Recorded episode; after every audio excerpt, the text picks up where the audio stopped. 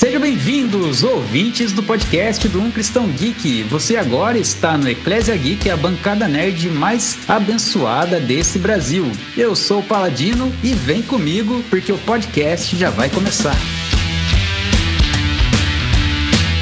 Olá, gente boa! Preparados para conversar sobre uma das melhores adaptações de videogames? Vem com a gente! Fala galera, aqui é o Vini, um cristão geek. Esteja conosco porque hoje você com certeza vai entender por que você foi adotado.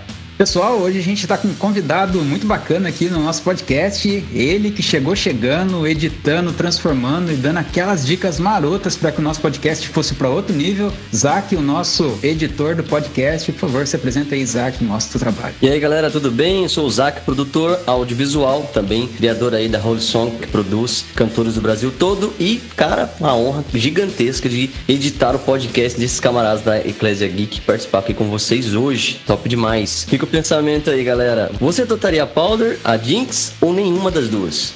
Eu ficaria com a de cabelo azul, viu? Pelo menos ela é meio doida como eu. Então, galera, vamos começar o nosso podcast aí. E antes, vamos para nossos recados paroquiais.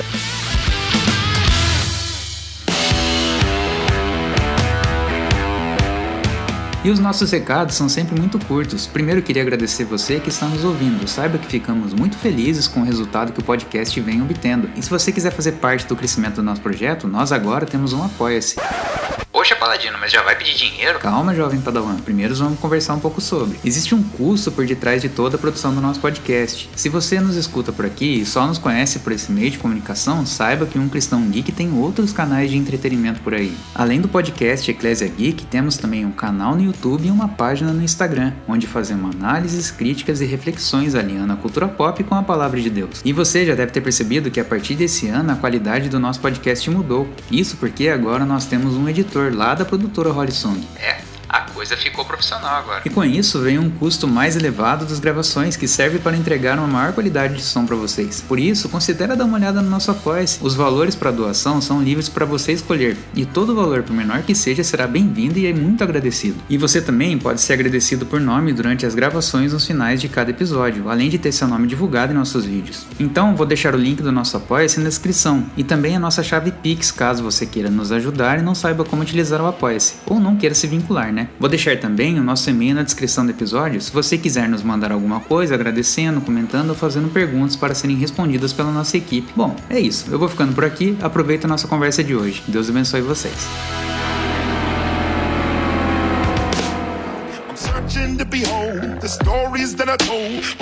Hoje nós vamos falar sobre Arcane, a animação que chegou na Netflix transformando a vida das pessoas, colocando famílias para brigarem entre si. Vamos trabalhar um pouco sobre o tema de Arcane é, ligado à adoção. Aqui vai a sinopse de Arcane para quem não conhece. Arcane reconta as histórias de origem dos personagens de Piltover e Zaun. A trama gira em torno de uma tecnologia mágica conhecida como Hextech que dá a qualquer pessoa a habilidade de controlar a energia mística e essa ferramenta acaba sendo causando um desequilíbrio entre os reinos. Com Vender adotando jovens órfãs, quando seu ataque à cidade de Piltover é mal sucedido, e mais pra frente ele acaba sendo morto pelo seu irmão Silco, que por não entender as motivações de Vender, acaba julgá-lo como fraco, ele não sabia contudo que o motivo da dita fraqueza do irmão era porque ele agora havia adotado filhos e criado um verdadeiro laço de família. Intrigado, Silco adota Powder que parece ter sido largada para trás por sua irmã, criando assim uma série de eventos que irão culminar numa possível guerra entre reinos, segredos e intenções entre seus participantes. Então hoje a gente vai falar um pouquinho sobre adoção e aí qual é a importância de ser adotado. Então vamos começar o nosso podcast aí trazendo a primeira pergunta.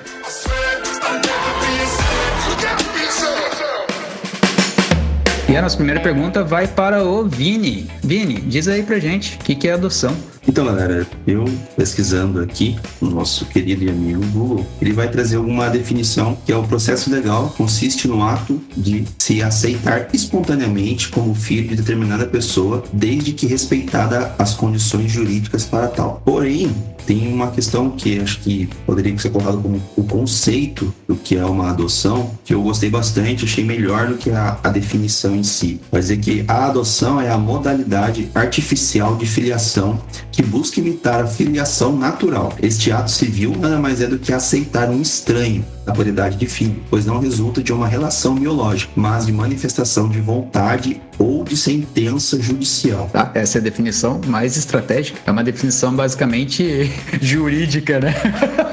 Mas é muito interessante porque quando a gente faz traz esse contexto para dentro da, da questão cristã, né, da adoção de Deus, a gente pode entender que foi uma questão jurídica, né, que foi um preço a ser pago, ou seja, diante da lei que o próprio Deus colocou ele quitou né, a dívida, né? Tanto que já foi feita quanto que seria feito ainda. Então, ou seja, por uma determinação judicial, a adoção ela pode ser realizada também. Então, através do sangue ali, aquela sentença foi cumprida. Então, ou seja, a adoção, ela realmente, acho por isso que esse conceito é muito bacana, porque Deus ele estipula, ele determina as coisas e ele mesmo cumpre, né? Ele mesmo se sujeita às leis que ele criou e ele faz com que essa sentença seja cumprida, né? Seja executada a nosso favor.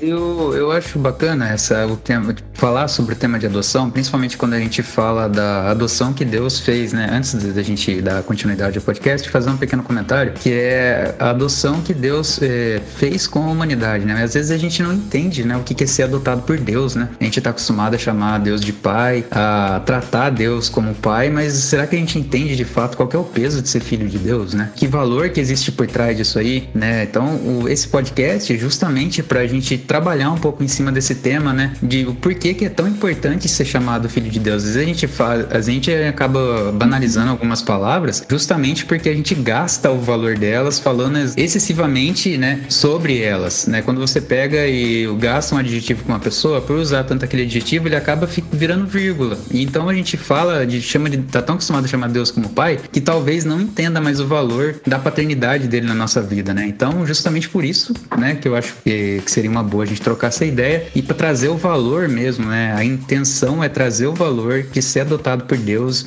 e entender o valor de ser filho dele e o sacrifício que foi feito para que a gente fosse chamado hoje como os filhos de Deus, né? Então, para a gente continuar, deixa eu introduzir a próxima pergunta aqui que eu acho que vai, vai gerar esse, todo esse debate. Por que, que a gente está falando de adoção em Arkane? Por que, que a gente escolheu esse tema? Por que, que a gente vamos dar uma. Não sei se todo mundo que está ouvindo a gente já viu a série, se viu todos os episódios, está sabendo do que se trata. A gente escolheu falar de adoção em Arkane porque tem alguns casos de adoção em Arkane e alguns contrastes entre essas adoções, então dá pra gente falar bastante, fazer alguns, algumas analogias aqui. A primeira, a primeira adoção que a gente vê na série é a da, das duas meninas. Elas perdem os pais na guerra entre Piltover e Zaun. Zaun é a né, periferia, digamos assim, e Piltover é, sei lá, é a zona sul do Rio de Janeiro. Não sei qual é a região rica do lugar onde vocês moram. E aí, nessa guerra que, que a periferia perdeu, né, que era liderada por Silco e por Vander, né? O Vander era... Os dois lideravam, mas o Vander era o grande líder ali. E ele, quando ele vê todo estranho, ele vê os orcs, ele se condói, né? Ele fica se sentindo culpado ele acaba adotando a Vi e a Powder. São duas irmãs. E ele acaba adotando outras crianças também. Ele, ele acho que a primeira questão da adoção dele foi uma, uma razão mais relacionada com culpa, né? Por se responsabilizar pelas crianças que dos pais que morreram na guerra que ele causou, mas com o tempo você vê que tem uma relação de amor mesmo. Ele é realmente pai de todas aquelas crianças, especialmente das meninas. A outra adoção que a gente vê é na, no, no, terço, né? Começa ali no, no terço, quase na metade da série final, da, da primeira temporada, e é, é com relação ao Silco, né? Que é o eu não sei, entendi direito se ele era irmão de sangue ou se ele era irmão de, de criação, de amizade do, do Vander. Mas eles têm uma relação muito forte ali de irmandade, os dois, e ele acaba adotando uma das filhas do Vanco, né? Eles se rebelam contra o, Vander, eles brigam, ele mata o Vander, ou melhor dizendo,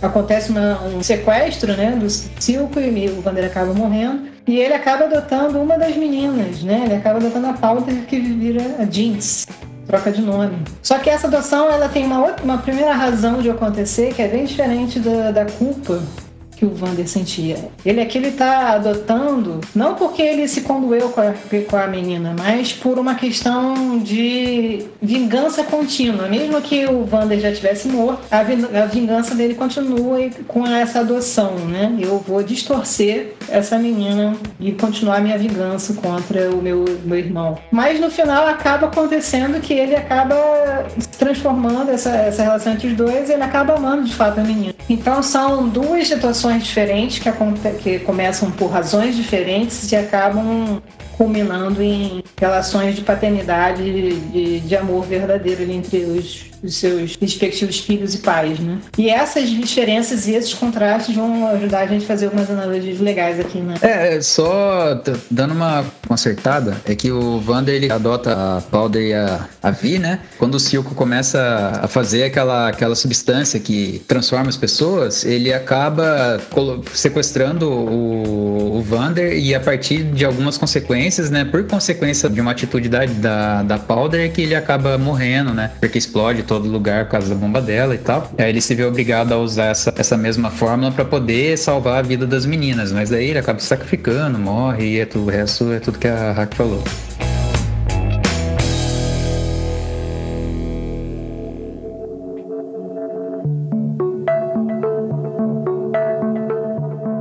Dando sequência para o nosso podcast, vamos passar então para a nossa pergunta norteadora da conversa. Qual a diferença entre a adoção do mundo e a adoção de Deus, hein, Isaac? Bom, galera, é, em relação à adoção, né, a gente começa a pensar algumas, alguns tipos de adoção, né? O mais óbvio são esses dois, né? A adoção do mundo, a que nós estamos acostumados entre, entre nós, seres humanos, e a adoção de Deus perfeita, né? Eu acredito que a adoção, é, a diferença entre elas é simples, né? É, são os porquês, é, a intenção. E também, claro, obviamente, os padrões padrões para que você seja adotado, né? A única coisa que Deus requer de nós é que a gente aceite Jesus como o único e suficiente Salvador, o Filho de Deus e show, a gente já é adotado, né? Para isso que Ele enviou o próprio Cristo para nós. A questão agora é a adoção do mundo. A adoção do mundo ela tem muitos padrões é isso que eu pesquisando um pouquinho no nosso querido Dr. Google, aí eu comecei a, a, ver alguns padrões de adoção e aí eu fiquei realmente assustado com alguns, algumas estatísticas, alguns dados. Eu quero passar um pouco para vocês sem cansar vocês demais. Gente, são 34 mil crianças e adolescentes estão prontos para ser adotados. Prontos por quê? Porque tem aqueles que ainda estão em fase passando por psicólogos e tudo mais, e também tem aqueles que esse aqui que está na estatística, então eles são já estão padronizados dentro da estatística. Então imagina aqueles que não estão. Então esses que estão prontos são 34 mil no nosso país. Porém, aí que me assustou mais é que tem 36 mil pessoas querendo adotar. Ou seja, tem mais pessoas querendo adotar do que pessoas para serem adotadas. Mas por que, que, a, que a conta não bate? Por que, que não fecha? Porque existem padrões. É, tipo, para entrar na minha casa, né? Vamos dizer assim, essas pessoas pensam, tem que ser de um jeito. Se não for assim, eu não aceito. Ó, dá uma sacada. 92% tem a preferência de crianças brancas. 92% dessas 36 mil pessoas que querem adotar preferem crianças brancas. Só vão aceitar se for branca. 83% se for parda. 58% se for da cor amarela. 56% negras e 55 indígenas. Então, a conta máxima é, são padrões, são preferências e por isso a conta não bate. Então, isso é, me assustou bastante nessa questão, porque a adoção é, tem qual intenção no final das contas? Deus quer nos salvar por amor, o amor incondicional. Mas essas pessoas querem adotar para que é, é, sejam pessoas que pareçam com elas, ou qualquer outro motivo que não é o motivo perfeito como o próprio motivo de Deus, que é querer nos salvar por amor. Eu quero falar também aqui, se você ainda não, não segue lá no Instagram, Vila Betânia, cara, é do Nick Billman, um pastor topzera nesse país. Ele veio do exterior para cá com uma missão de ajudar justamente os órfãos. Ele tem essa missão sobre ele, essa unção paternal, que eu curto muito o trabalho dele. E ele montou lá no Nordeste do Brasil, não me lembro a cidade que agora, mas um lugar onde pessoas vão fazer tipo uma aula, né? Tipo, eles passam uma temporada lá aprendendo algumas coisas e com esse valor adquirido, ele mantém um ano inteiro um lugar chamado Vila Betânia, onde ele cuida de órfãos. Cara, eu achei muito louco, né? Porque ele está realmente revelando esse amor incondicional de Jesus. Ele não tem nada a ver com o nosso país país, o cara veio para uma missão, Deus falou, ele veio, e ele está fazendo esse papel muito louco de cuidar dessas, dessas crianças enquanto não tem uma família mesmo. Então eu achei muito louco. E para mim é isso. Eu acredito que a intenção, o motivo, né, que você adota alguém é muito diferente a do mundo e a de Deus. Lógico que eu não posso generalizar, que acredito que tem pessoas que pensam diferente, né? Cara, é, sobre a adoção de, de Deus, né? Vou deixar ela para comentar ela é, depois. Eu vou falar primeiro da adoção que eu percebo a adoção no mundo. Eu quando, eu quando eu percebo, e ainda mais agora com as informações que tu trouxe, quando eu percebo que alguém quer fazer uma, adotar uma criança mesmo, assim, acontece por dois motivos, né? Geralmente porque a pessoa é, não pode, né? Tem muito, muitos adotam porque não podem ter filho, então, como eu, por exemplo, eu sou estéreo. Se eu quisesse ter filho, eu teria que ou partir para um, gastar muito dinheiro com a ciência ou adotar a criança. Só que quando você adota uma criança, você quer passar, enquanto pai, você quer tem vontade de passar por certas etapas, né? É, você acaba criando um sonho e tal. Então, quando você quer ser pai, você acaba querendo passar por certas etapas. Você quer um bebê, daí você quer ver o bebê crescer, quer criar ele conforme a tua vontade. Então, eu acredito que além das maiores dificuldades, além além da, do, do padrão, né? Tem todos os padrão de cor, padrão, padrão de, de beleza, padrão de, de estilo, ainda tem as, as etapas e as fases, né? Nessa criança, fazer essa criança parecer o máximo possível com os sonhos que elas tinham, né? E aí acaba tendo o conflito de, de interesse. Porque quando você adota uma criança, você não pode tratar ela como se ela fosse um objeto que viesse para sanar uma dor sua. Mas você tem que adotar. Mas o sentimento deveria ser de amor genuíno. Porque quando a gente foi adotado por Deus, Gente, Deus não parou para olhar para mim, ver se eu era é, semelhante a Ele, ou que Ele se realizasse em mim. Mas Ele, ele me adotou por amor, para que através do amor dele eu fosse transformado e ensinado a seguir os passos dele. Então, além desses problemas, né, de todo essa, esse estilo de padrão, eu, o que eu percebo muito é que quando a gente fala em adoção, a primeira coisa que me parece é que as pessoas olham para a criança como se ela fosse uma parte que falta dentro delas, né? Ah, é como aquela, aquele ciclo do círculo que tinha um pedaço que ele não conseguia achar. Ele sentia falta de sentir falta, porque quando ele achou um pedaço que encaixava é, perfeitamente nele, ele ainda ficou sentindo falta de sentir falta de algo que fizesse parte dele, entendeu? Então, quando ele olha para uma criança, a pessoa olha para a criança, ela acha que aquilo ali deveria tapar o buraco do coração dela, quando na verdade o que ela deveria fazer é ensinar a criança a se parecer com ela por dentro, não por fora, né? E começa esses problemas, né? Fazer quando Deus escolheu cada um de nós, ele nos ensinou a conhecê-lo primeiro e a partir do amor dele a gente foi se tornando mais parecido com ele. A gente estava falando antes sobre as adações do, do, do seriado. São duas adações que não começam por amor. E toda vez que você faz algo do gênero e pensando em você e não no próximo, somente relacionamentos, que a adoção é uma das mais, elos mais fortes que você está construindo, né? Vai dar errado, porque você não, não tem o amor, o relacionamento não funciona se você foca em si mesmo. O relacionamento só funciona quando você foca no outro, no próximo. Isso é o amor de fato, esse é o amor que Deus ensinou pra gente, esse é o amor que Deus é. Ele, ele não precisava criar a gente, ele não tinha por que criar a gente, ele não tinha uma, ele não tem uma dependência em relação a gente.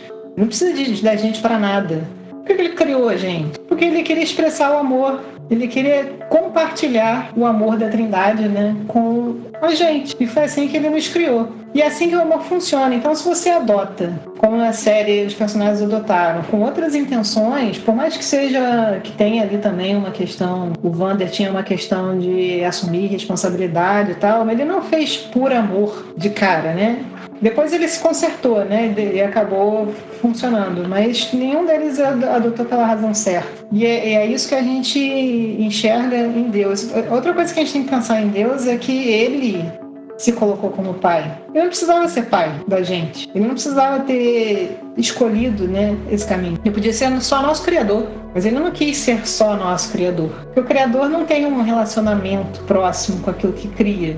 Você cria um celular, você cria, sei lá, por mais que você fosse capaz de criar um cachorro, se você fosse criar um ser biológico, você é só criador. E não é suficiente para Deus ser apenas nosso criador. Ele queria um relacionamento com a gente. E relacionamento exige algum tipo de laço. E o laço que ele escolheu é ser pai. E tudo que. É, eu sei que muita gente não teve vocês que estão ouvindo, pode ser que vocês não tenham tido pais legais, né? Pais terrenos legais, ou de repente vocês nem tiveram pais. Mas o pai que, que Deus escolheu, pai perfeito, se você parar para pensar, é muito surreal, porque ele escolheu ser nosso pai. O que Deus fez pela gente é superior ao que o humano consegue conceber, né? Porque o que a gente fala hoje, tipo, se a gente fala em adoção, você falou sobre criar animais, assim, né? Adotar um pet. E hoje a gente escuta muita aquela frase, ah, eu sou mãe de pet, pai de pet, né? As pessoas não querem mais esse relacionamento com outras pessoas, elas querem um relacionamento que não dê problema, que seja fácil de. de é, padroniza, faz um processo, não é mais um relacionamento, é tipo, a adoção vira um processo. Ah, eu quero algo que não me incomode muito, que dê comida, que fique parado ali, que eu não precise, que eu não precise que me incomode tanto, tanto, né? Que se eu precisar deixar de lado, eu posso deixar de lado, se eu precisar sair, vai ficar sozinho, vai fazer tanta bagunça. Aí, ah, mas cachorro, mas cachorro e gato ainda suja, faz cocô, fica doente, então você pai de planta, né? Aí você vai escalonando, cada vez vez mais se afastando do, do, do ser, né? Primeiro você fala, quando você fala em adoção, você fala em adotar crianças. Hoje em dia não é mais adotar crianças, é adotar animais também. Agora já tá saindo do animal indo pra planta, né? Até onde vai parar isso? Você é pai de caneta daqui a pouco, né? Com o advento da internet, daqui a pouco a gente vai ser pai de bichinho virtual mesmo, né? A era Digimon chegando aí, eu quero meu patamão. Acho que o pessoal nem deve saber o que é patamon, né? Daqui a pouco esse maluco tá falando aí. Você foi falando um negócio, eu lembrei, cara. Quem achou aquele poderoso chefinho? A missão dele é justamente essa, né? Ele foi enviado porque os pais ali que eram dele estavam. É tipo, o cara era tipo do marketing de uma empresa que adotava pet. Aí ele tinha que inverter essa parada, mano. Olha o cinema aí.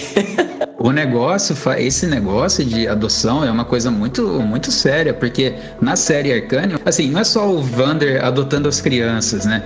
São várias famílias quebradas ali dentro. Né? São relacionamentos que são quebrados, né? E as pessoas precisam ser adotadas por outras. Tipo, o Vander adota a Via a Powder e aprende junto com elas o que é o amor. E quando ele adotou elas, ele era um cara durão, que tinha um relacionamento quebrado com o irmão dele, e através da adoção das meninas, ele aprendeu a ser pai e a entender o que é amar de verdade. Aí aquele o produtor da Hextech lá, eu esqueci o nome dele, mas ele adota o, o, o cientista-chefe como uma espécie de padrinho. Jace.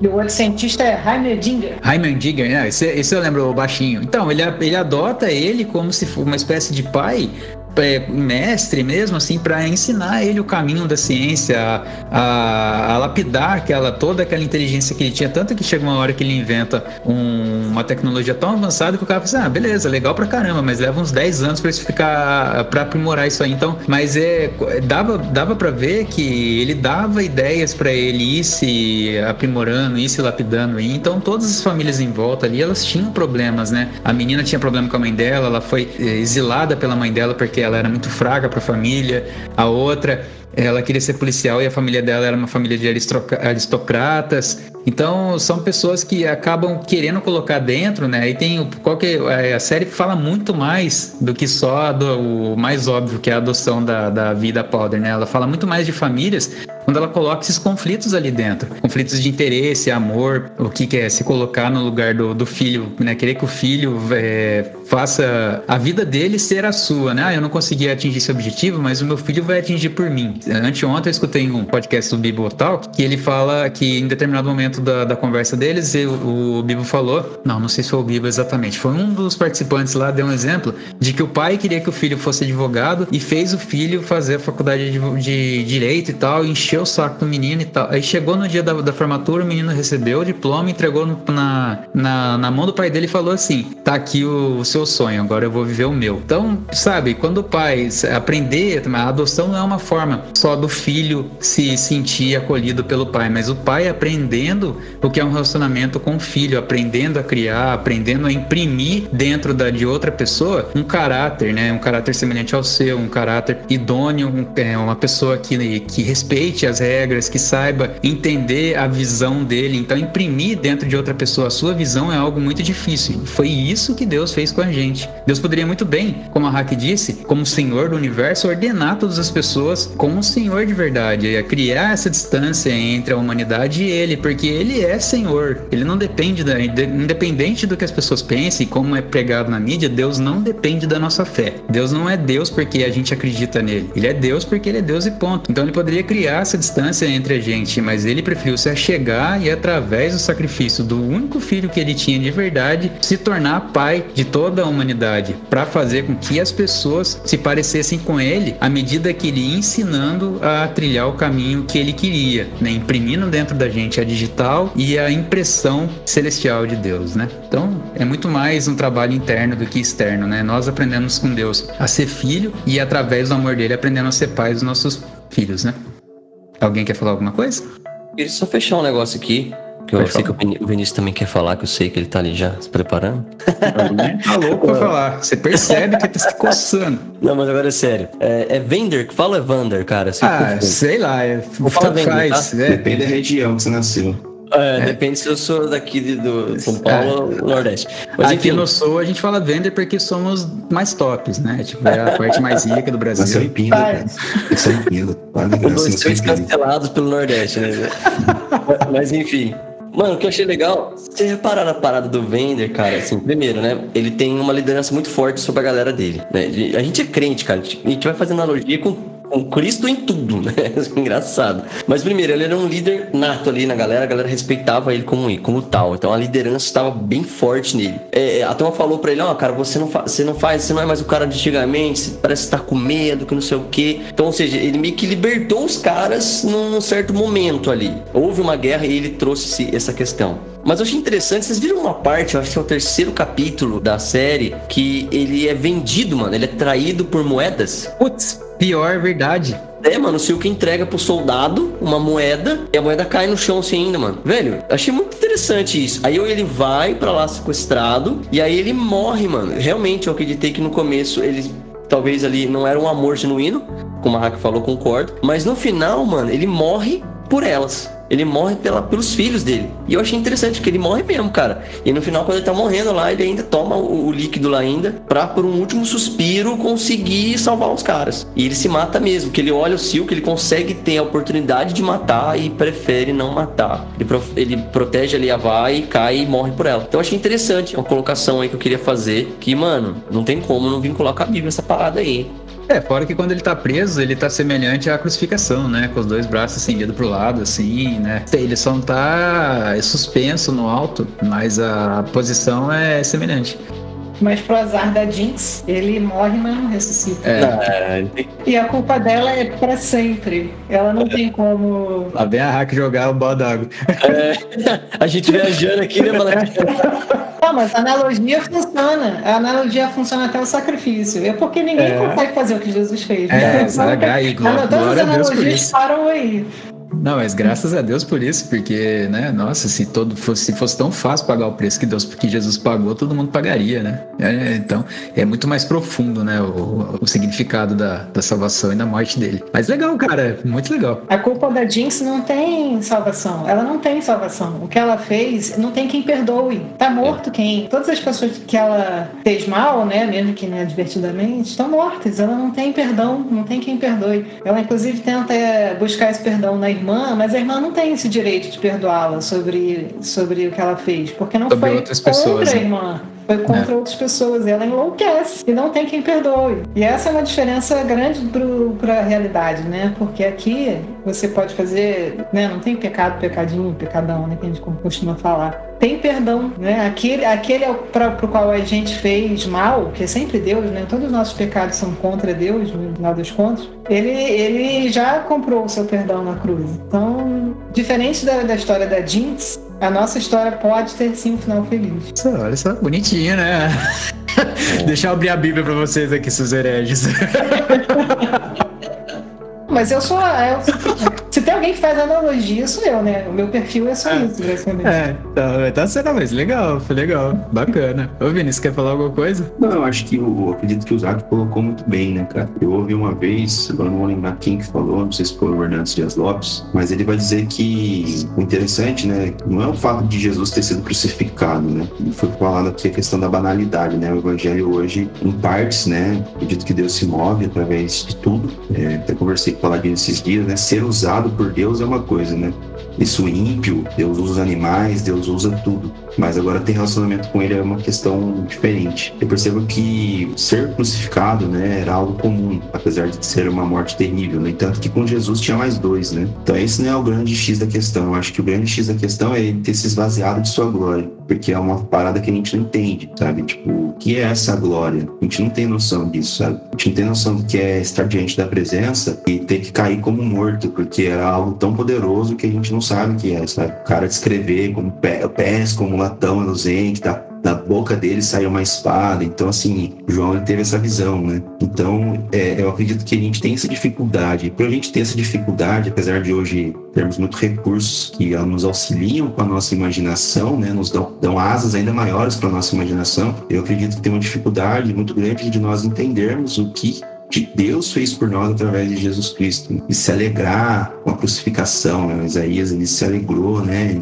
Ter, aquele, ter acontecido aquilo, de ter morrido, né? E uma outra questão, cara, que eu sempre trago comigo, assim, eu não sei se todos vão concordar comigo, se é polêmico ou não, mas eu percebo que a série vai nos dar uma, uma, uma um norte ou pelo menos possibilita uma interpretação dessa forma, que é assim, tanto a Vi, que é Violet, né, seria Violeta aqui pro Brasilzão, a Power, esse não tem versão em português, mas é, eu percebo que as duas tiveram a mesma criação, tanto antes da guerra, ou seja, elas eram irmãs, né, então elas foram criadas pelos pais até a guerra em si, depois, conforme elas foram crescendo, as duas tiveram o mesmo contato, que foi o Vander. E a Powder, ela ainda teve a influência da irmã, que queria protegê-la, que, que, se tornou uma referência de mãe ali para ela, como uma irmã mais velha e tal. Mas você percebe que, posteriormente, as duas tomam caminhos diferentes. Porque, ah, mas a, a Powder passou por um trauma muito grande. Tudo bem, mas a Violet ficou presa também muitos anos, muito tempo, né? Então, e mesmo assim, os traumas, e, e, claro, além disso, a morte também daquelas crianças que eram amigas dela também, né? Ela viu o Vander morrendo, ela viu todo o sacrifício do Vander, e isso não gera, né, um, um mesmo trauma, né? Que apesar dela não ter culpa, né, a culpa não ter recaído sobre ela, mas ela não teve a mesma, as mesmas consequências. E hoje eu quero chegar, às vezes eu vejo é, muitos pais, né, que têm, às vezes, uma dificuldade muito grande de entender por que, que os filhos tomam determinadas decisões, por que, que os filhos tomam determinados caminhos. Às vezes nós vemos na família irmãos, né? Tem a mesma criação, assim como a Violet e a, e, e a Paula, que tomam caminhos diferentes. Mas, poxa, teve a mesma criação, teve a mesma influência. O que aconteceu? Cara, eu sempre penso que no jardim, né, no Éden, é, Adão e Eva tinham quem como pai? Quem como uma figura de autoridade? Deus, mano. Exatamente. Mesmo assim, é, mas Eva, né? Eu parto da perspectiva de que Eva comeu um fruto porque ela tinha sede por conhecimento. O homem comeu porque Eva deu, deu para ele comer, né? Mas eu entendo Por isso que as mulheres que, são mais inteligentes, então. É, e o peso da, entre aspas, a maldição de Deus ali foi mais pesado em cima delas, né? Mas é, de ficar ali submissa, né, a partir daquele ponto. Porque até então eles eram, enfim, isso que fica outro podcast, mas até então eles eram iguais e Deus acaba, agora você será sujeito ao seu marido e tal, só para Caminhando ao cancelamento do podcast. É, vocês só ler a Bíblia lá em Gênesis, vocês vão ver. Tá escrito lá, não foi eu que escrevi. Enfim, e eu acredito nisso, cara, que por mais que às vezes nós tenhamos esse pai, existe algo dentro de nós. Mas o que é mais louco de tudo isso é que eu conheço pessoas que, por mais que vêm de entre aspas aqui, nós podemos classificar como boas famílias, tomaram decisões erradas e mesmo assim encontraram perdão, sabe? Encontraram uma reconciliação. Eu acho que essa parada de Deus é muito doida por isso. Nós vamos ver pessoas que tomam decisões erradas, mas que encontram perdão, sabe? Ao contrário de muitas histórias que querem trabalhar em cima do trauma, que aquela pessoa se torna uma vilã, que aquela pessoa se torna um inimigo, nós vamos ver na perspectiva da história cristã pessoas que se arrependem. O próprio Paulo, por exemplo, que a gente fala tanto, né? Que, que né, escreveu aí grande parte do Novo Testamento, ele foi um cara que era terrível e lá na frente Deus trouxe ele, né? Ele teve uma reconciliação, ele teve um perdão, ele teve um novo caminho, né? Ele se reconectou. Então acho que para nós, ao contrário da, da da Powder, Deus não está criando uma história onde vai existir vilões e bonzinhos, né? Não, acho que para todos nós existe essa possibilidade de adoção. Para todos nós existe essa possibilidade de fazermos parte da família de Deus. Para todos nós existe essa questão, sabe? Esse, mano, como foi falado aqui, cara, para você ainda existe o perdão. Quem pode te perdoar morreu, mas ressuscitou, mano. Então agora você pode é, se encontrar com ele, você pode ter ele mais uma vez como pai, você pode chamar o diabo pai, paizinho. Eu percebo que a família ela tem sido muito atingida, né? A gente perde essa perspectiva do que é ser pai, né? Então, quando a gente fala, às vezes, até o Nick Billman, que o você colocou aqui muito bem, quando ele vai falar que Deus é pai para aquelas meninas, para aquelas crianças, elas têm uma dificuldade muito grande de assimilar o amor de Deus, porque elas têm trauma com os pais. Os pais levaram elas para os maus caminhos, né? Os pais, às vezes, muitas vezes, venderam elas, né? Venderam o corpo delas, assim, é algo terrível lá no Nordeste. E ela, quando ele fala que Deus é pai, aquela criança sente até medo de Deus. Tem até um, né? Um, é, não gosta de Deus repulsa por Deus, exato. Então, acho que, que é isso, cara. Você conseguir olhar que por mais que. E é claro, os pais também podem influenciar de uma forma positiva como negativa, como acabei de falar aqui nessa situação do, do Nick Billman, lá onde, no instituto que ele tem. Mas eu percebo que mesmo que não, acontece das pessoas tomarem, né? Por mais tem Adão e Eva, tem o próprio diabo, o pata rachado, um estilo de criança que a gente fala aqui. Poxa, quem que era o, a referência de liderança? E vamos colocar como pai, porque Deus não vai falar que os anjos são filhos dele, mas vamos colocar como uma, uma referência. Poxa, e ele mesmo assim se rebela contra Deus revoltas, enfim, tem tantos outros exemplos na Bíblia de, de filhos que, poxa, não, seguem o caminho dos, né, dos, dos, seus pais, mesmo assim encontram perdão. Aqueles que realmente querem, né? Aqueles que não querem também, aí, né, caixão e vela preta.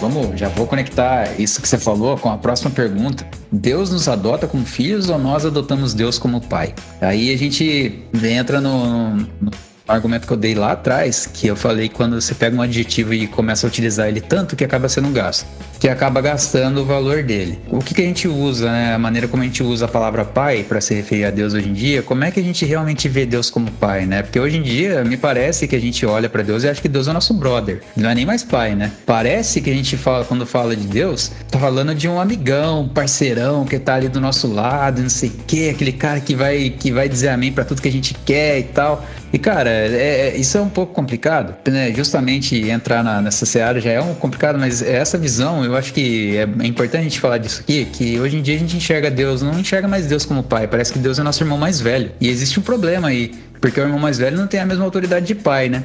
A gente não percebe em Deus mais a autoridade de reter algumas, dar não na nossa vida, né? É, dizer não para as coisas que a gente pede, porque é, o pai ele tem essa autoridade, tem a autoridade de dar, de tomar, de dizer não, dar um discernimento de caminho. E a gente olha para Deus e pede para, às vezes a gente ó, canta, ora, ah, Deus se mostra para mim, revela, né? Mostra a tua glória. E cara, se Deus aparecer pra gente, não vai ser. Ovacionar Deus não vai ser é, bater palma pra ele e falar: Ei, cara, bacana que tu apareceu, não sei o quê. Quando Deus se revela pros profetas na, na na Bíblia, eles caem de joelhos na hora, porque a glória de Deus é tão, ela é tão intensa e tão densa que faz um temor ser girado dentro da pessoa. Então a concepção de pai que a gente tem de Deus hoje, talvez esteja um pouco afastada de realmente o tipo de paternidade que Deus quer, né, demonstrar com, com as pessoas, porque a paternidade, eu vejo isso muito mais, os pais de hoje em dia para os pais do passado, existe uma grande diferença, porque eu fui criado à moda antiga, né, era benção mãe, benção criança pai, era pai, senhor, senhora, era chicotada nas costas, né? Apanhei pra burro quando eu era novo, nem por isso eu veio psicopata. Então é, é, eu sabia chegar em casa e respeitar os limites, apesar de, todos os problemas que eu tive, eu sabia respeitar o, os limites dentro de casa e respeitar meu pai e minha mãe como pai e mãe, porque eu sabia que eles eram, né, o que, que eles proviam, qual eram os limites que eles me davam, né? É, claro que a gente passa por. Todo mundo passa pela adolescência, a adolescência é uma coisa que foi feita para dar errada, né? Só dá certo porque Deus tá no meio. Adolescente não morre já é um milagre, cara. É, é verdade. É, Jesus, adolescente chega aos 20 anos é porque deu certo, né, cara? Não, se Deus quis mesmo, verdade. E quando eu olho para os pais do passado, eu entendo essa diferença, porque você vai ver um, o tratamento de um pai hoje, hoje em dia, uma criança parece que o pai não tem mais autoridade sobre o filho. Você percebe em alguns lares que o pai dá uma ordem e a criança dá risada. Né? A mãe fala, repreende o filho, o filho faz birra, às vezes bate na mãe. Nossa, se eu batesse na minha mãe, do que idade que tivesse, eu ia tomar uma chapuletada na cabeça que eu ia ficar uns três dias dormindo, eu acho. Então, a gente percebe que isso acontece, só que isso é importado para dentro da igreja. Isso é importado para o nosso relacionamento com Deus. Deus não é mais o nosso pai que tá ali, que a gente deve reverência, deve é, é, responsabilidade de respeito. Não, Deus é o nosso brother, é o nosso camarada, é o cara que dá um tapinha nas nossas costas. Então a gente precisa entender que quando a gente, quando Deus nos adota como filho, ele nos adota como um pai que tá aqui para nos ensinar o caminho, né? Quando a gente adota Deus como pai, a gente tende a corromper esse relacionamento, né? E transformar Deus no nosso irmão mais velho, quando na verdade Deus como pai deveria ser um símbolo de respeito para quem nos ensinasse ser pai dos nossos filhos, né? Então é muito mais essa diferença. Quando você, quando o ser humano passa a adoção do ser humano para Deus, quando você, o homem quer adotar Deus como pai, ah, porque eu, eu, vou permitir o Senhor ser meu pai. Não, você não permite nada, meu amigo. Ou você é da forma que Deus quer que você seja, ou você não é. É assim que funciona. Uma famosa aí, o Marcelo D2 vai falar que artista que não faz arte, né? Se enquadra dentro desse perfil aí. Exatamente. Ela vai falar que ah, até curte Jesus, mas a galera que, que segue ele não dá, né? Usa em um adjetivo pejorativo. E é muito louco, porque, cara, isso às vezes eu até fico um pouco incomodado por usar essa palavra, porque isso às vezes até é uma realidade dentro da própria igreja. Por quê? Porque a galera hoje, apesar de ser o livro mais vendido, a Bíblia, glória a Deus por isso, isso é um fato já muito bom, sempre ela está entre os livros mais, entre ser o livro mais vendido, mas é o livro que menos é lido. Com certeza, se colocar ali no, na perspectiva ali, colocar uma média talvez, porque às vezes quando a gente quer falar de Jesus, a gente vai na base daquilo que a gente acha, não aquilo que a Bíblia diz. Daí a gente cria um Jesus da nossa perspectiva. Se você quer saber mais sobre isso, a gente tem um podcast. A gente trabalha sobre os tipos diferentes de Jesus. Nos ouça lá, que não sei. É, podcast número 3. Vai entender um pouquinho melhor. Mas é, acho que essa é a grande, a grande questão, né? A gente tem uma imagem de Jesus, talvez um hippie, né? Um cabeludo ali, um paz e amor. Talvez aquela frase, tudo posso naquele que me fortalece, né? A galera também interpreta um pouco errado. E então, eu, cara, eu fico um pouco é, preocupado com isso, porque quando você vai falar do amor de Deus, quando você vai falar da adoção de Deus, mas você não sabe quem é Deus, você não conhece Deus, talvez você tem referências a partir de, de filmes, de séries, de histórias que você conheceu, cara, eu acho que isso é um grande perigo. Então, ah, eu gosto de, de, de, Jesus, mas eu não gosto da galera que anda com ele. É porque você não conhece Jesus, mano. Porque foi por essa galera que ele morreu por vocês aí que estão dançando no mundão aí, cara. Sinto muito. Talvez esse seja o podcast do cancelamento. Mas é, a realidade é que para todo aquele que creu, recebeu, cara. Então, o crer ali, como diz John, John Wesley, é, se submeteu, cara, às doutrinas. O crer ali não é só dar o crédito ao que ele está falando, não. É se submeter né, de fato, a das doutrinas que são ali expostas no Evangelho. Então, corpo como tempo, Espírito Santo, por aí vai. Mas a gente entra outro podcast, mas é, cara, eu acho que é isso, mano. Acho que você tem que entender, né, em perspectiva de quem é Jesus, mano. O que ele fez por você. Acho que quando a gente entende isso, eu me lembro que quando eu me converti, cara, eu tive uma questão muito é, pesada com relação à paternidade, né, figura de pai como todo, infelizmente, como muitos brasileiros, né? Espero que eu sei que não todos, isso é excelente. E até porque minha família também não era uma família cristã, né? Tinha uma ideia, perspectiva diferente do casamento, mas eu não tive a figura paterna até os meus sete anos. Depois eu tive meu padrasto, que foi um cara, um cara de Deus na minha vida, mas não tinha esse laço, né? Que é um laço que eu acredito ser sobrenatural, que é o pai e o filho, né? Um laço que é gerado ali de forma sobrenatural, né? E eu me lembro que quando eu me converti, cara, esse vazio, esse espaço, né? Que é gerado dentro de nós nossa, assim, que fica com esse vazio de coisas que você queria fazer, de sensações, de sentimentos, de conversas que você queria ter, é, ele é preenchido totalmente por Deus, cara.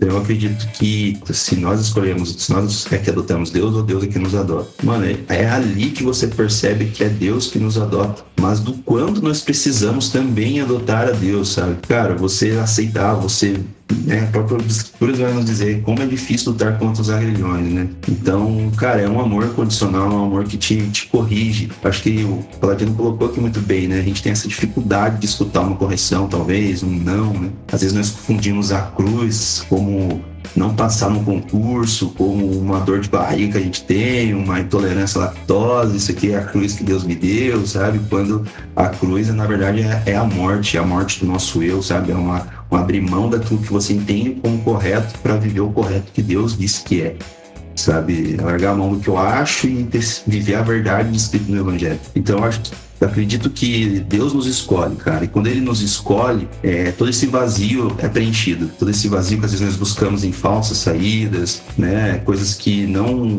melhoram o problema, mas potencializam ele no dia seguinte, nos levam a buracos cada vez mais profundos. Então, eu acredito que Deus nos escolhe, cara. E a partir do momento que a gente para de lutar né? A gente para de, de, de, ir contra isso, as coisas fluem, né? E nesse processo aí tem a questão é, de você é, se submeter mesmo, como eu falei aqui, né? De, de, de entender o que de fato está acontecendo e de viver isso, cara. E, meu, se isso, para quem está nos ouvindo, se isso fosse uma mentira, cara, não vamos nem entrar na questão histórica, arqueológica, da veracidade da Bíblia.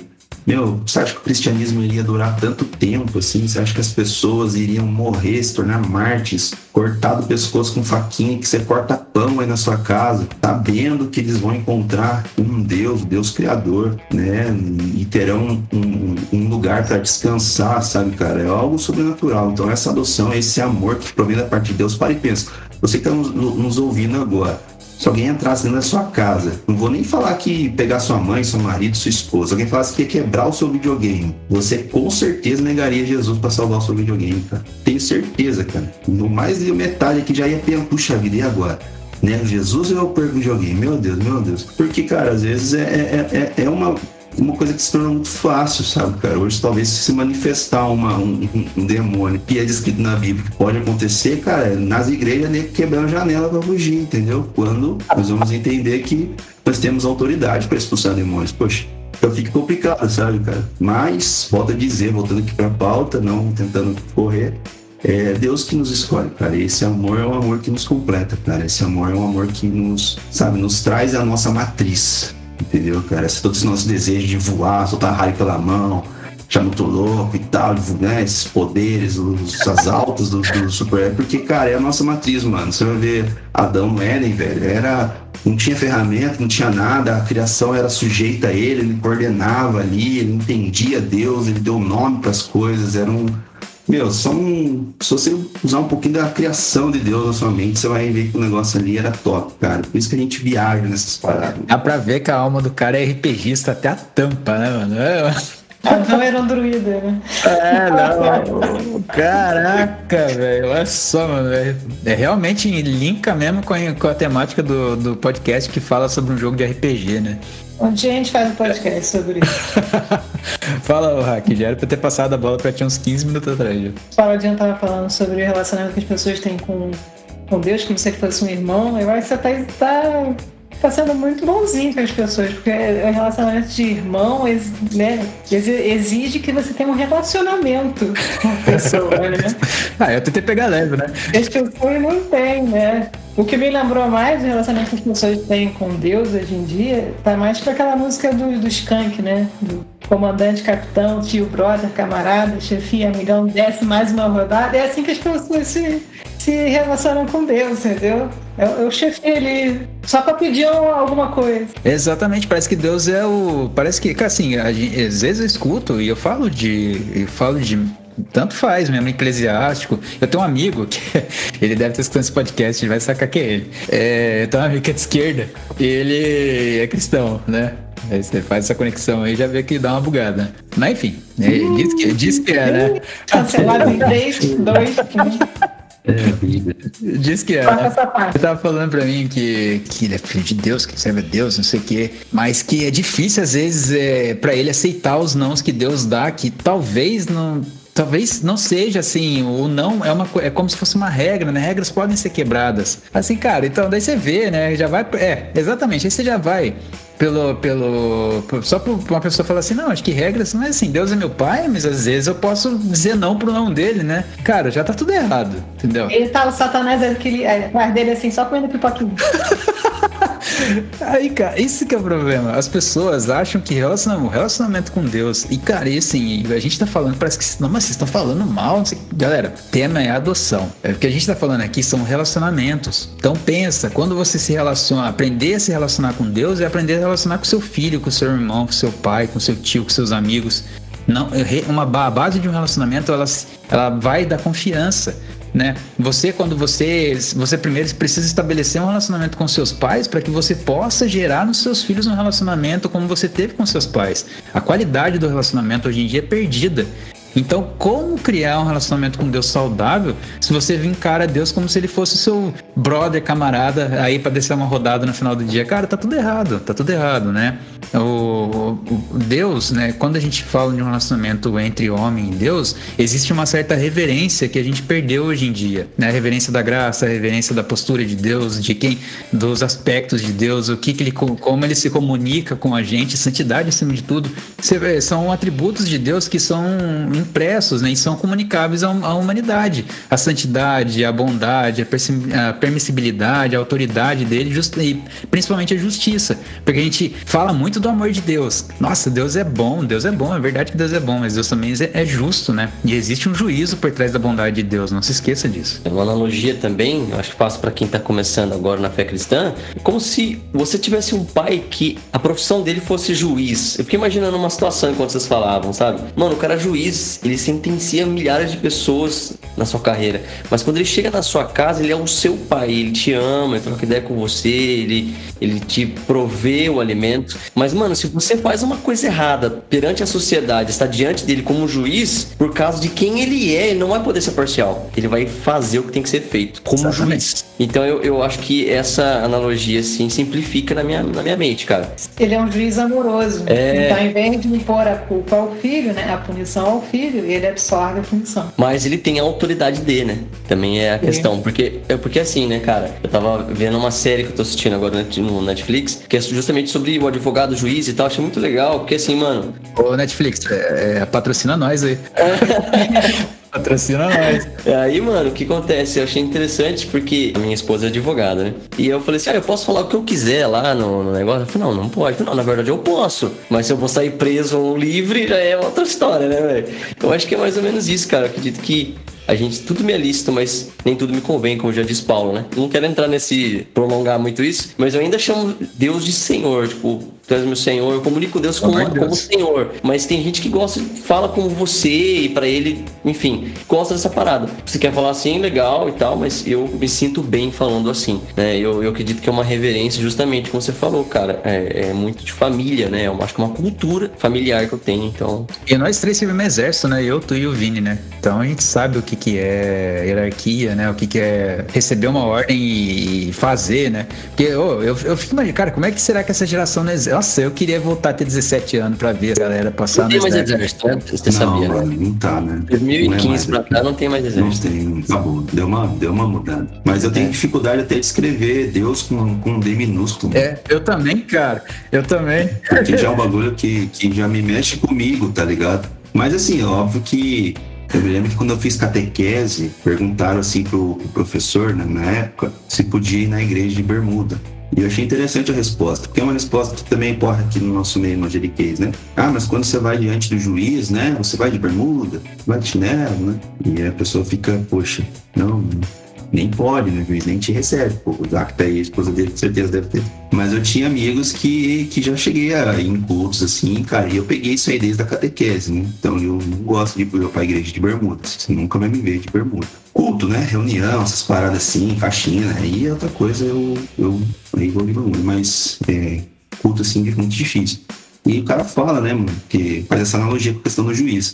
Daí, em resposta, a galera fala: Mas se você enxerga Deus como juiz ou como pai? Porque na casa do meu pai eu não preciso necessariamente ir de, de, de, de bermuda, né? Ou ir de calça, por exemplo. Eu posso ir mais à vontade porque eu estou num ambiente onde eu me sinto bem. Mas eu me lembro que estava numa aula de hermenêutica. E eu lá e tal, colocando, o, expondo o sermão. O professor acabou, o professor era de uma igreja tradicional. E ele falou assim para mim: só queria perguntar uma coisa pro irmão. Eu falei: por favor, né? O irmão prega assim na, na, na, igreja. Eu tava de camiseta, assim, vocês não estão vendo, mas tava de camiseta normal, né? De, de Eu tinha que colocar uma camiseta nova, né? Porque o homem tem essa, né? De camiseta nova, camiseta velha e camiseta favorita, né? A camiseta que o cara usa não tira. Eu tenho essa, sabe? E eu tinha colocado as camisetas novas. E eu fiquei, mano, deu um gelo na barriga, cara.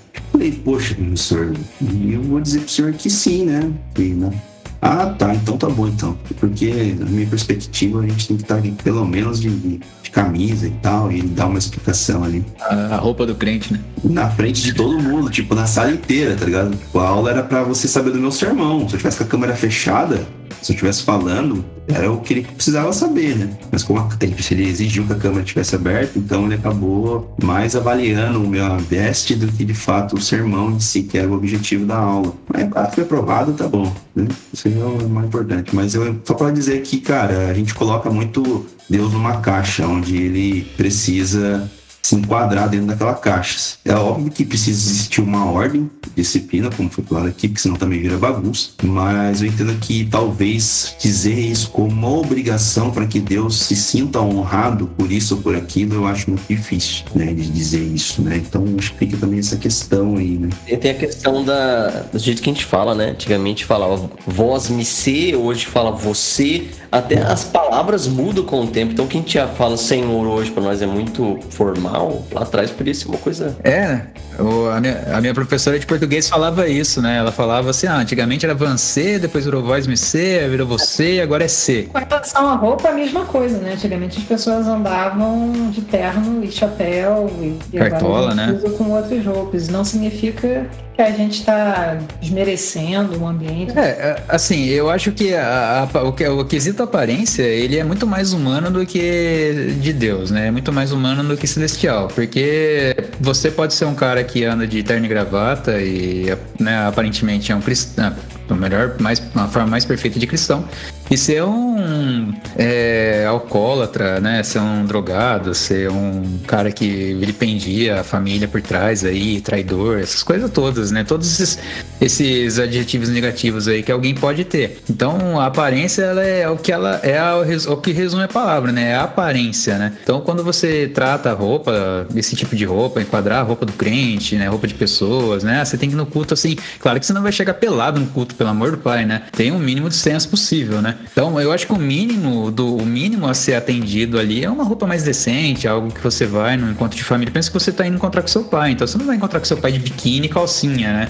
Ou os homens aí de cueca. Você vai vestido da melhor maneira possível.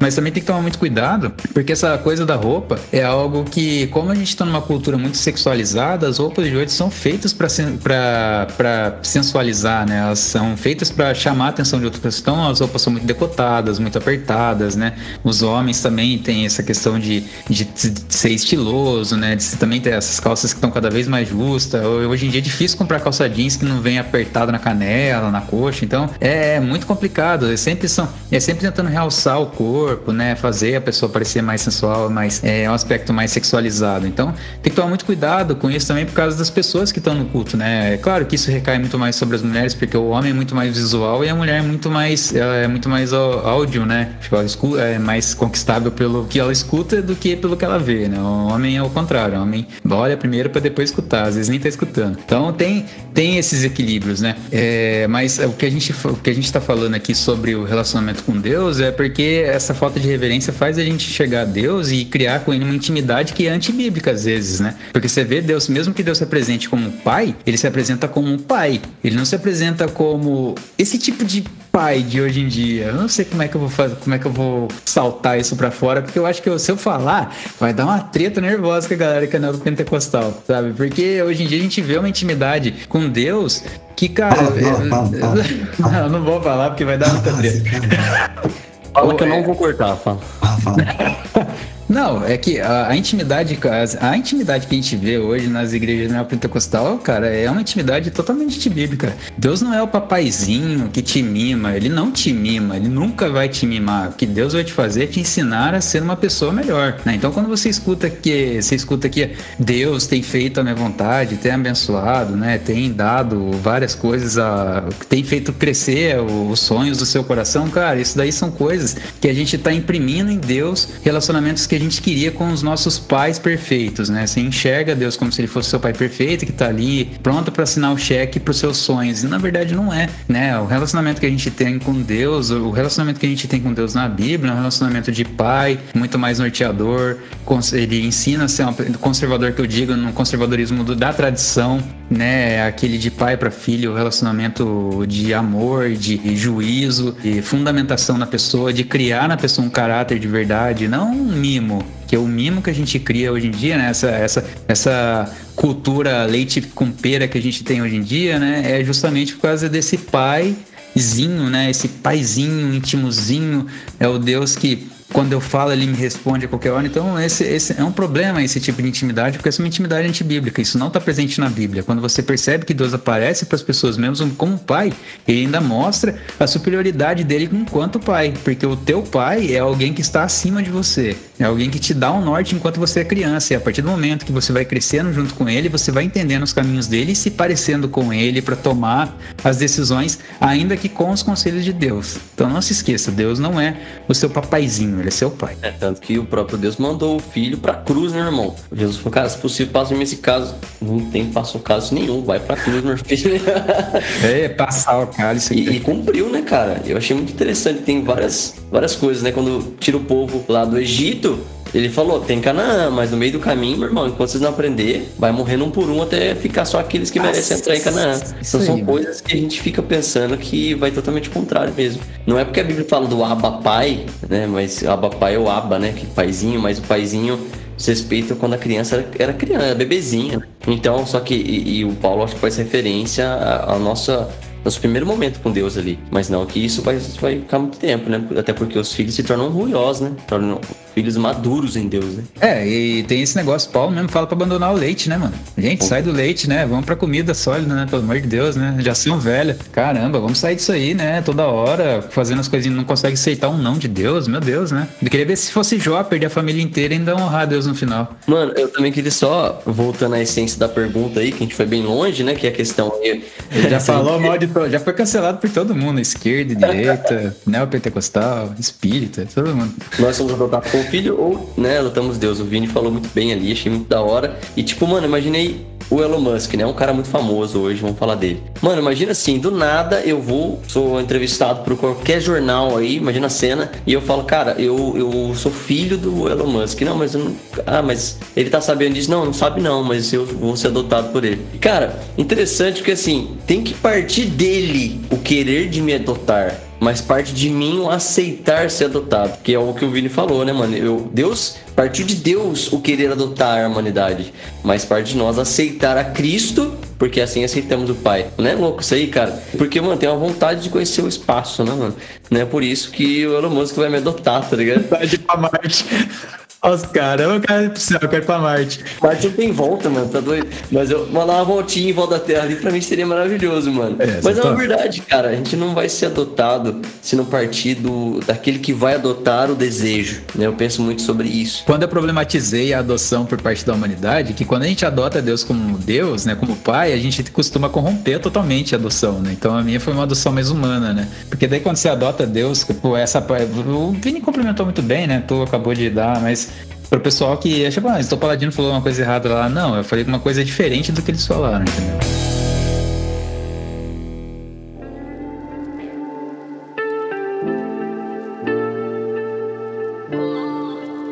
Vamos encaminhar então para a última pergunta, né? Hack, você que é a pessoa mais letrada, mais estudada, mais que mais busca a presença de Deus nessa equipe, nos diga qual é a responsabilidade de ser chamado filho de Deus. Bom, a gente já conversou bastante aqui sobre Deus e como Ele nos ama, né? Nossa relação de adoção, né? Como Ele nos deseja, deseja nos adotar como filhos, né? E nos tornar seus herdeiros, né?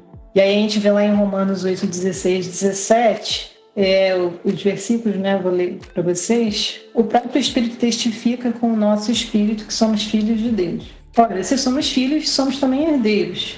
Herdeiros de Deus e co-herdeiros com Cristo. Se com ele sofremos, também com ele seremos glorificados. Então somos herdeiros de Deus e co-herdeiros com Cristo. Ou seja, existe a parte boa de ser adotada, né? E existe a, o dever, né? Os direitos e os deveres. O herdeiro é aquele que recebe uma herança, né? E por herança a gente entende tudo que alguém recebe de seus antepassados. Quando a gente fala de herança, de ser herdeiro, de herança, a gente sempre pensa em coisa boa, né? Dinheiro, imóvel, qualquer coisa assim. E a gente pensa que ser herdeiro é um benefício, né?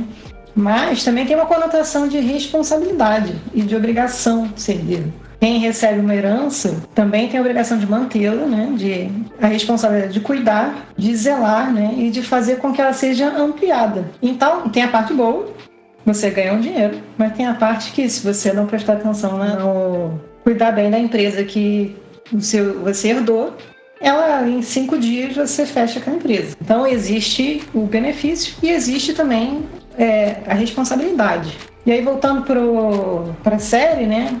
A Vi entende que seu pai adotivo é o Vander e baseia suas ações principalmente no amor que ela recebeu dele. Já a Jeans, que não é mais Powder, ela se considera filha adotiva do Silco. E assim ela perpetua o caos e a rebeldia de seu pai. Foi o que ela recebeu de ensinamento dele. E nós? O que, que a gente recebe de Deus, nosso Pai, como herança exatamente? Primeiro, a gente recebe seu amor, é suficiente, ponto. Eu podia parar aqui. O que a gente recebe? Amor de Deus, ponto. É, às vezes a gente acha que.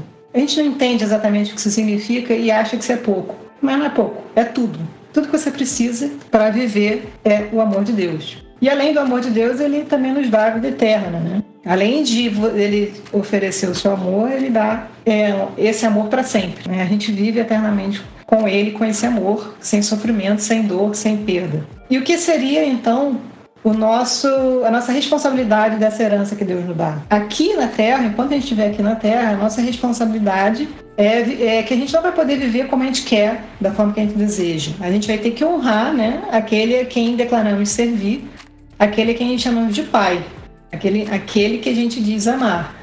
Então, enquanto a gente estiver aqui, a nossa responsabilidade é obedecer né, e fazer a diferença, né? Amar a Deus e ao próximo como Ele nos amou e espalhar as boas novas para que a gente faça novos irmãos, para que novas pessoas também é, sejam adotados e façam parte dessa, da família de Deus. Então, a nossa responsabilidade, enquanto aqui na Terra, é obedecer a Deus e espalhar a, as boas novas, né? E aí você pode fazer isso de inúmeras maneiras. Deus deu inúmeros dons, inúmeras formas pelas quais você pode amar e espalhar o amor de Deus. Então, enquanto estivermos aqui, nós somos os seus representantes, né? Nós vamos receber dons e talentos e frutos do Espírito para que a gente faça diferença de forma diferente, como eu falei, e aí sejamos fiéis representantes de Jesus Cristo até que ele volte. Então, temos responsabilidade em ser filhos de Deus? Temos, né?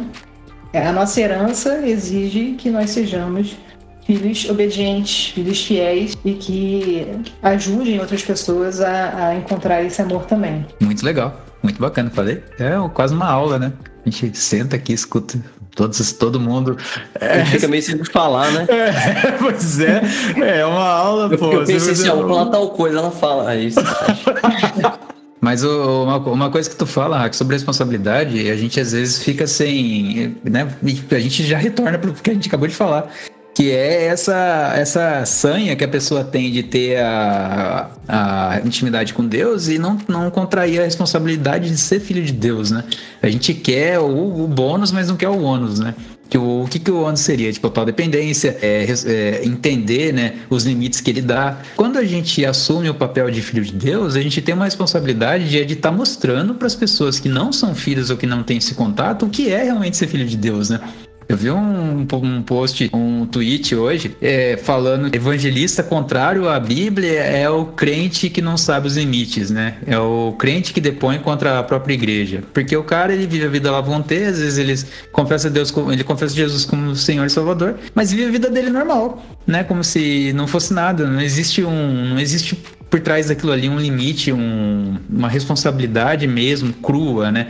Que faça a pessoa viver segundo os segmentos da Bíblia, que faça ela ter intimidade com Deus. Então, o que a Hack falou ali sobre, ah, você herda uma empresa, mas se você não souber administrar ela, ela vai falir, vai mesmo, cara. Se você tem um, você herda a, a salvação através de Cristo e o amor de Deus com isso. Mas se você não souber lidar, não souber administrar suas atitudes em relação a esse amor, você vai perder esse amor, né? Independente do que as pessoas falem aí fora, né? Os calvinistas, os sistemáticos vão falar um monte de coisa de que não, se Deus te adotar, você automaticamente vai ser salvo, porque você vai ser inclinado a tomar as melhores decisões, ainda que você peque. Aí começa toda essa treta arminiana, né? O pelagiana, e né? vai lá para dentro da, da, da teologia.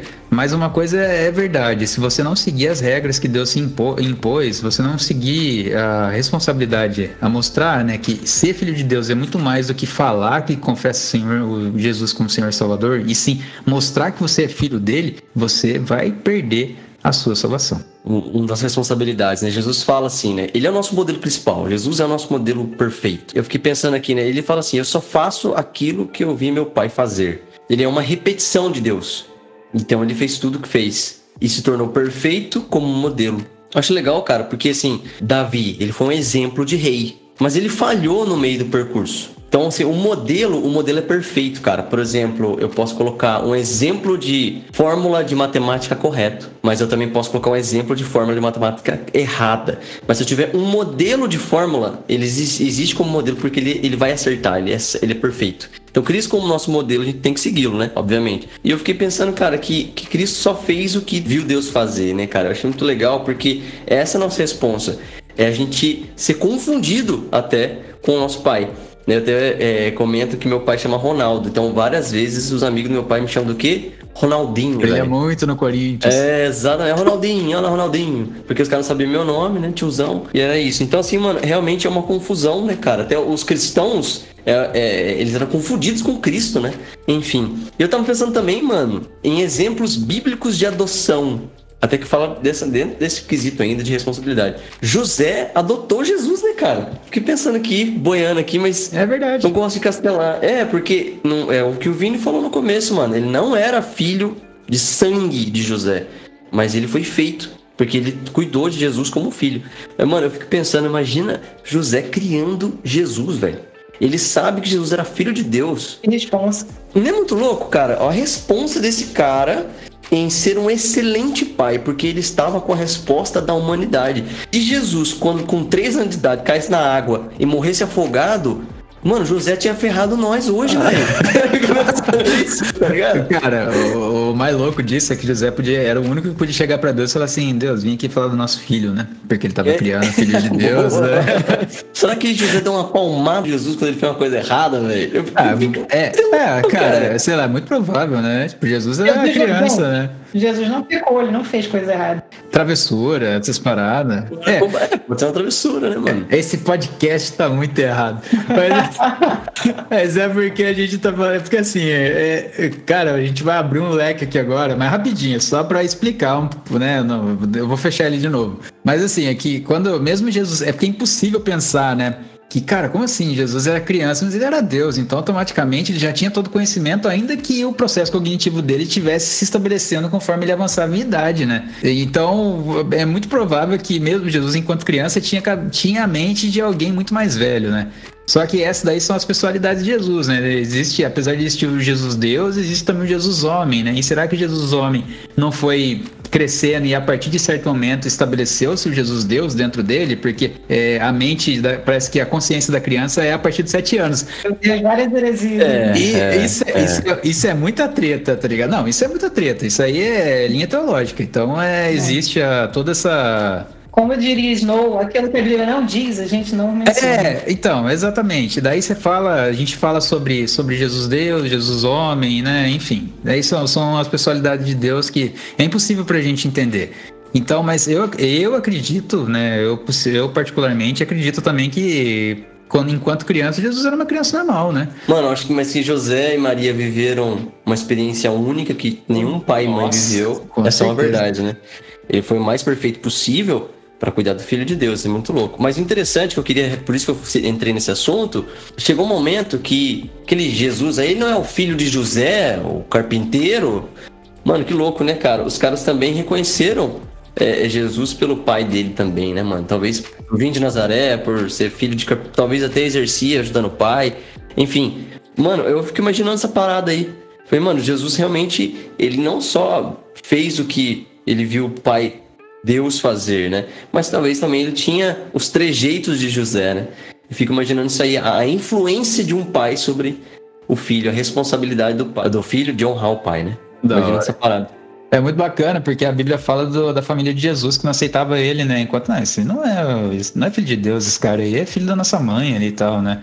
E apesar de todo mundo falar que Jesus podia existir a igreja católica falar, né, que Jesus, que Maria só teve Jesus, é imaculado, não sei o que, ela, ele teve, teve irmãos, né, então e, uh, os irmãos dele aparecem na Bíblia, e eles negam a pessoalidade de Deus de Jesus, né, eles falam, quando falam que ele vai para Nazaré, ele não consegue efetuar milagres ali por causa da incredulidade das pessoas.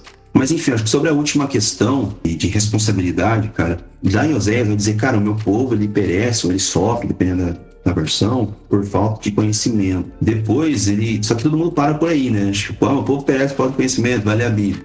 Mas depois ele vai criticar os sacerdotes, cara, que isso é culpa do sacerdote. Ah, beleza, não sou sacerdote, o sacerdote é o meu pastor. Não, cara, você é o sacerdote da sua própria vida. Foi o lance que Cristo fez por nós, sabe? Acabou o sacerdote no sentido de ter alguém intermediando a nossa fé, o nosso relacionamento entre nós e Deus. Então nós somos os sacerdotes. Então, se o povo, né, quem seria o povo? O povo seria o mundo que não conhece o evangelho. Então, o mundo, o mundo ele está perecendo porque por causa dos sacerdotes, cara. Sabe? O, o mundo ele está perecendo porque nós, como sacerdotes, nós, como ministros do evangelho, ali não estamos né, levando, evangelizando, cumprindo a, a grande comissão, né, que nós gostamos aí de usar esse termo. E uma outra perspectiva, ah, poxa, mas eu sou um cara que sou isso, eu sou aquilo, né? Paulo vai dizer, meu, sejam meus imitadores como eu sou de Cristo. Cara, longe de Paulo ser perfeito, ele mesmo vai declarar isso. Ele não era um cara perfeito, né? Ele vai dizer que ele era, nas últimas cartas dele, ele era do pior dos, dos apóstolos. Ele vai falar que não que já tenha alcançado todas as coisas, mas deixe para trás tudo aquilo que fique e olhe para o alvo, né? Que é Cristo Jesus, o autor consumador da minha fé. É, tem todas essas questões. E para fechar, o, o, pastor da nossa igreja, o, o, o ele falou uma frase essa semana que eu fiquei muito. me, me deu um, um, uma bugada que ele disse assim, cara, a Bíblia vai nos dizer que Deus ele não tenta ninguém, né? Ninguém pode ser tentado, então ele nunca vai dar algo que nós não podemos carregar, mas nós somos cobiçados, né, pelo nosso próprio pecado, pela nossa própria maldade. Uma vez isso vindo à luz, né, gera o pecado, o pecado gera a morte. Mas se Deus então ele não nos tenta e não nos dá algo que nós não podemos carregar, por que nós caímos, né, cara? Porque nós cedemos a nossa própria, a nossa própria pecado, nosso próprio desejo nossa própria cobiça. Então eu acredito que, cara, o, cristão hoje possui uma responsabilidade de manifestar o reino de Deus para as pessoas que não conhecem a Cristo. E às vezes parece que a imagem da igreja está é, tá muito danificada, cara. Quando a gente, eu vou falar aqui um exemplo, eu acho que em muitas cidades do Brasil, eu sei que tem pessoas do Brasil inteiro que nos ouvem, mas é uma, uma questão interessante é que se a gente passar na frente de um quartel, de uma delegacia, de uma companhia de polícia, e tiver um policial ou um soldado dormindo, né, a gente não pode olhar para toda a instituição dizer que a instituição inteira não presta. É aquele soldado que estava dormindo, sabe? É aquele cara que estava errado, não a instituição inteira que estava errada. Então, às vezes, a gente tem algum problema com a igreja, com algum irmão, com algum pastor, alguma decepção, e a gente coloca isso na, na conta de Deus. E pior ainda para a galera que está lá fora, né? Então acho que, que, que quem está olhando lá fora vai sempre olhar para nós. Ah, mas você é crente. Quem trabalha né, no mundo, não trabalha no ambiente cristão, sempre vai ter isso. Ah, mas você não é crente.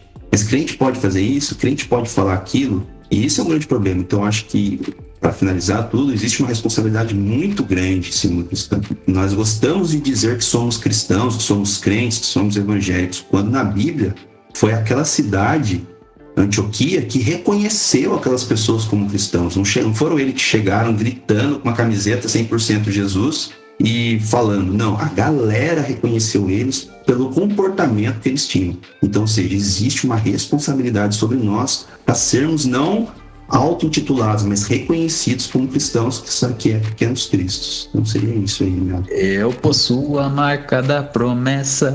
É quase a musiquinha, né? Aí veio do baú, hein? Esse aí acabou de revelar que ele é crente anos 90, né, bicho? Parece que era da Assembleia de Deus. Não me, me, me converti aos 18 anos, ou seja, ano passado. Uhum.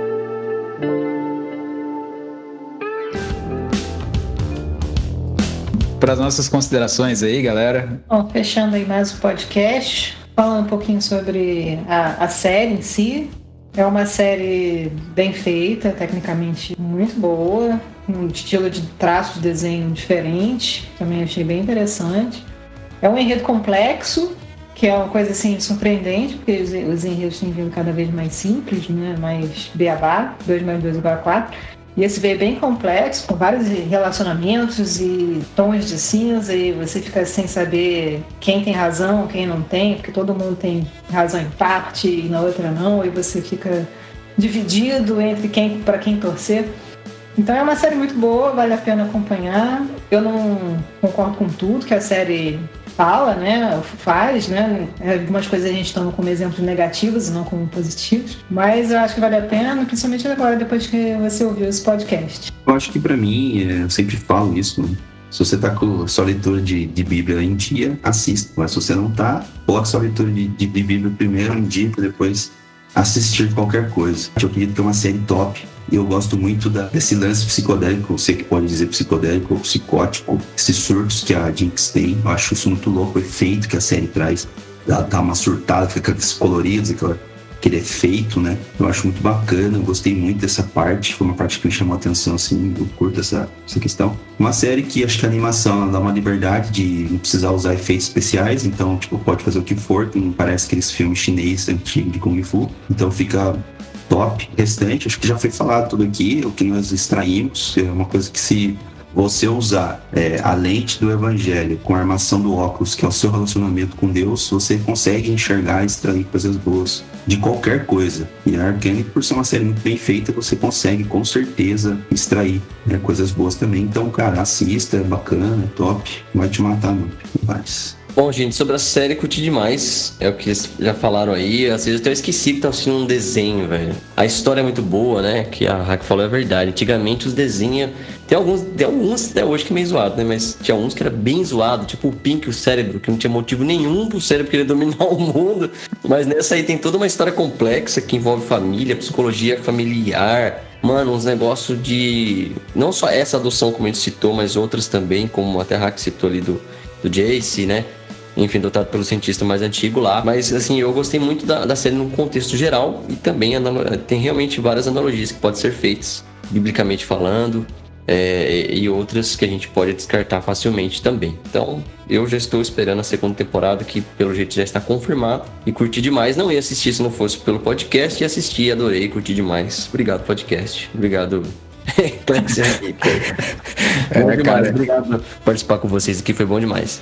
Top, top, cara. Eu que agradeço, mano. Tá, sobre a série, todo mundo já falou, né? Eu, a única coisa que eu acho que vocês não falaram é que, tipo, os episódios por ser 40 minutos, cara, que diferença, né? Tipo, a animação você tá acostumado, sei lá, 20 minutos, aí pegava episódio 40 minutos para 7. Já senti a diferença quando vi que era dois episódios por capítulo, né?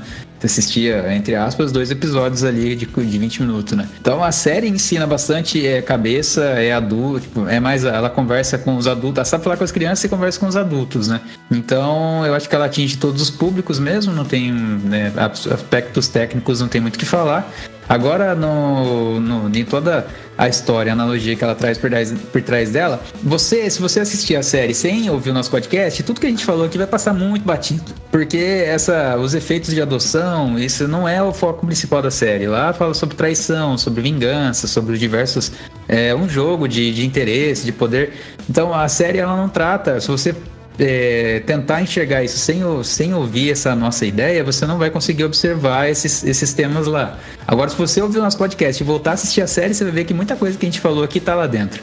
Porque são coisas que a gente percebeu, são coisas que a gente extraiu e trouxe para fora para fazer brilhar um pouco mais o porquê que o relacionamento de pais e filhos é tão interessante e precisa ser ressaltado hoje em dia, principalmente quando são filhos que não são seus geneticamente. Ah, o amor é algo que pode ser doado. Então, quando você adota um filho, ou quando um filho adota um pai, automaticamente você está passando e recebendo amor. E esse amor que é muito importante hoje em dia, porque a família tem sido muito atacada, principalmente nos últimos meses, últimos anos.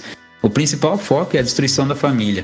Então, independente se você é pai ou filho de sangue, saiba que o amor de verdade que estabelece e fortifica sua família é aquele que é criado através do relacionamento verdadeiro que você tem com a pessoa, que você chama de pai, e aquele que você adota como filho. Então, pais e filhos se amem, aceitem-se e cresçam, né? E acima de tudo, respeitem a Deus como nosso pai de verdade. Deus abençoe cada um de vocês. Até o próximo episódio.